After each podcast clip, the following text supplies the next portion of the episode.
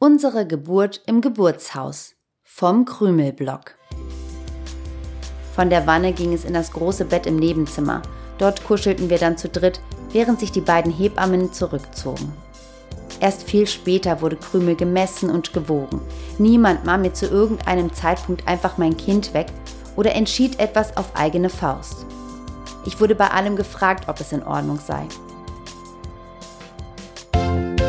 Herzlich willkommen zu einer neuen Folge von 40 und 8, deinem Vorlesepodcast zu den Themen Schwangerschaft und Wochenbett.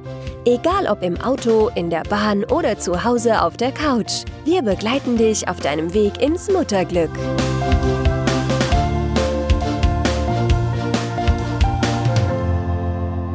Hallo meine Liebe, schön, dass du zu meinem Podcast eingeschaltet hast. Nach längerer Pause gibt es heute wieder eine neue Sendung. Nachdem ich bereits über das Thema Hausgeburt gesprochen habe, geht es heute um die Geburt im Geburtshaus. Dabei handelt es sich im Grunde um einen Mittelweg zwischen Hausgeburt und Krankenhaus.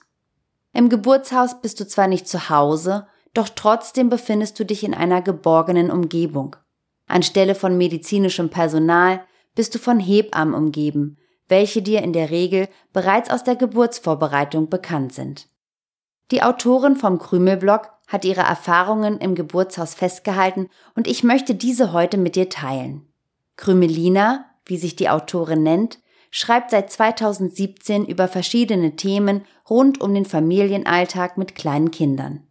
Neben praktischen Tipps wie zum Beispiel zum Thema Windelfrei werden auch immer wieder interessante Bücher rund um Kinder und Elternschaft vorgestellt.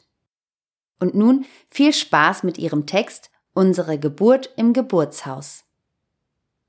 Dieser Artikel hat doch ziemlich lange auf sich warten lassen. Warum? Weil er dem Ereignis, von dem es handelt, gar nicht gerecht werden kann. In diesem Artikel möchte ich von Krümels Geburt berichten. Und ein bisschen soll es auch darum gehen, dass wir Frauen uns selbst mehr zutrauen sollten. Ja zu einer selbstbestimmten Geburt.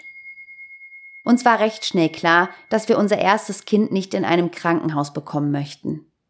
Warum wir uns für das Geburtshaus entschieden haben, steht hier. Ich wollte definitiv aus eigener Kraft gebären, soll heißen, ohne Wehenmittel, PDA, Kaiserschnitt und, und, und. Dass man sich das manchmal nicht aussuchen kann und dass auch diese Dinge in einigen Fällen ihre Berechtigung haben, steht außer Frage. Aber bei einem gesunden und in Anführungsstrichen normalen Verlauf hat man als Frau auch die Möglichkeit, bewusst auf all das zu verzichten nur viele Frauen trauen sich heute eine natürliche und selbstbestimmte Geburt schlichtweg nicht mehr zu. Schade. Für mich war es jedenfalls die einzig richtige Entscheidung. Das Geburtshaus München und dessen Hebammen haben uns auf unserem Weg zur selbstbestimmten Geburt begleitet. Das Kennenlernen. Im Laufe der Schwangerschaft haben wir unser Team, bestehend aus vier Hebammen, in monatlichen Vorsorgeterminen kennengelernt. Und sie natürlich auch uns und den kleinen Bauchzwerg. Das hatte den Vorteil, dass nicht nur eine von ihnen bei unserer Geburt dabei war und ich während den Wehen nicht eine oder sogar mehrere wildfremde Personen um mich hatte. Außerdem konnten so die Hebammen uns und die Schwangerschaft eng mitverfolgen. Die Vorsorgegespräche im Geburtshaus glichen immer einem vertrauten Treffen mit einer Freundin zum Quatschen. Wir fühlten uns schnell wie zu Hause und dass die Umgebung während einer Geburt keine Nebenrolle spielt, sollte eh klar sein. Denn nur wer sich wohlfühlt, kann sich im wahrsten Sinne auch öffnen. Krümel lässt sich Zeit. Ein weiterer Vorteil, wenn man sich für eine Geburt im Geburtshaus entscheidet, der Bauchzwerg bekommt mehr Zeit. Soll heißen, während im Krankenhaus oft schon wenige Tage nach dem errechneten Geburtstermin die Geburt eingeleitet wird, bleiben die Hebammen hier noch gelassen. Geht es Mutter und Kind gut und bestätigt das auch der Gynäkologe, dann lässt man dem Bauchzwerg auch zwei Wochen länger Zeit, um selbst herauszukommen. Einige natürliche Helferlein gibt es dennoch, wie zum Beispiel Himbeerblättertee oder Nelkentampons. Hat bei uns alles nichts gebracht. Krümel gefiel es in meinem Bauch einfach zu gut. 13 Tage nach dem errechneten Geburtstermin hatte ich vormittags noch einen Termin im Geburtshaus. Krümel ging es durchgehend super. Er hatte tolle Herztöne, war weder zu groß, noch war die Plazenta schon zu sehr verkalkt, was alles Hinweise dafür sind, dass das Baby überreif wäre. Und auch mir ging es super.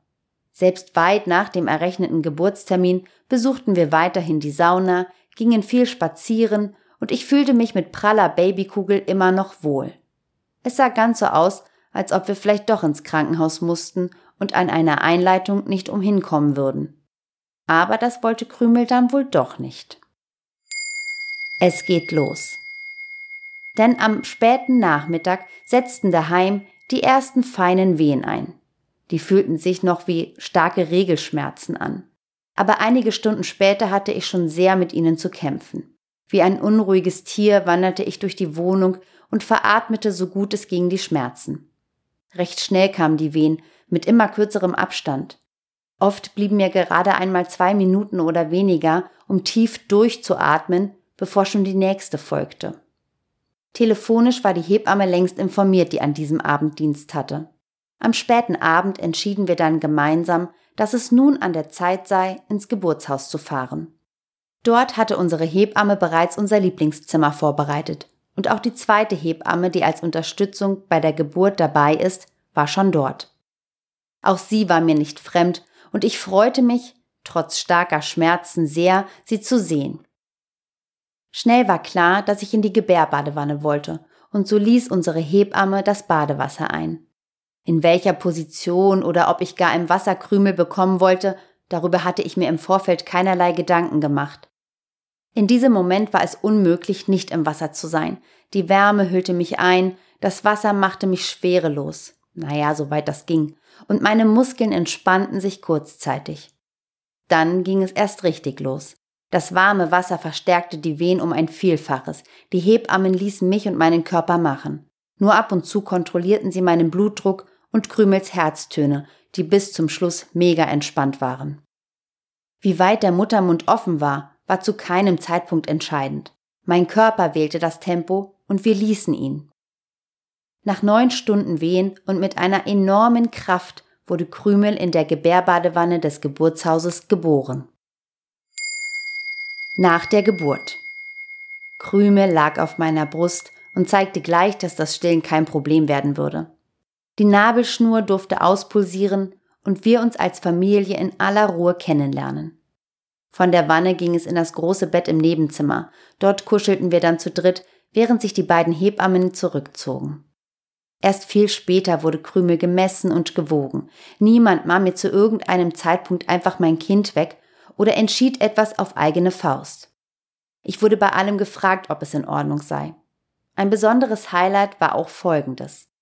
Gemeinsam mit den Hebammen stießen wir mit einem Gläschen Sekt, was gut für die erste Milchbildung ist, auf die Geburt und auf Krümel an und bekamen sogar einen kleinen Kuchen mit Kerze ans Bett gebracht. Ein paar Stunden später ging es dann wieder nach Hause. Nach der Geburt steht man noch sehr unter Adrenalin. Das kann man perfekt ausnutzen, um den Heimweg anzutreten, um dann so im eigenen Bett zur Ruhe zu kommen und das Erlebte in den eigenen vier Wänden zu verarbeiten. Im Vorfeld war ich mir diesbezüglich unsicher gewesen, aber tatsächlich war es dann doch sehr schön, gleich nach Hause zu können. Immer wieder. Immer wieder würden wir es genau so machen. Krümel im Geburtshaus zu bekommen, war für uns die richtige Entscheidung. Wenn ich heute an die Geburt zurückdenke, dann sehe ich vor meinem inneren Auge folgendes Bild. Wie ich im Kerzenschein allein in der riesigen Gebärbadewanne liege. Neben mir Krümels Papa, vor mir die beiden Hebammen. Es war eine intime, sehr persönliche Geburt. Zu keiner Zeit war ich allein oder es wurde etwas über meinen Kopf hinweg entschieden oder getan. Während der gesamten Geburt waren diese beiden starken Frauen für uns da gewesen. Ich habe Krümel aus eigener Kraft bekommen und würde es so auch immer wieder wollen. Ein kleiner Nachtrag zum Schluss noch.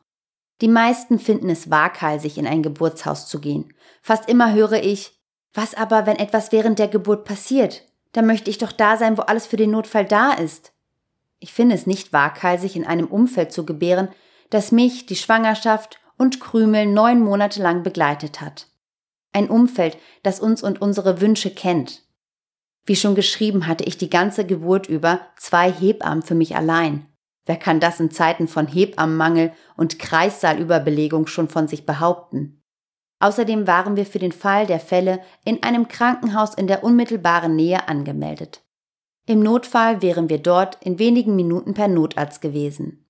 Da wir zu keiner Zeit alleine waren und zwei erfahrene Frauen die Geburt begleiteten, hätte man auch viel eher bemerkt und eingreifen können, wenn etwas nicht gestimmt hätte. Eher als dies oft im Krankenhaus der Fall ist. Das war der Artikel Unsere Geburt im Geburtshaus vom Krümelblog. Den Link zum Originalartikel findest du unter 40und8.de-Folge 24. Ich hoffe, dieser liebevolle Bericht hilft dir dabei, deinen eigenen Weg zu einer selbstbestimmten Geburt zu finden. Wenn du noch mehr über Alternativen zur Krankenhausgeburt erfahren möchtest, empfehle ich dir Folge 21 vom 40 und 8 Podcast. Darin geht es nämlich um das Thema Hausgeburt. Hat dir die Sendung gefallen, dann wäre es das größte Kompliment, wenn du sie teilst. Zum Beispiel mit jemandem aus deinem Geburtsvorbereitungskurs. Liebe Grüße und bis zur nächsten Sendung.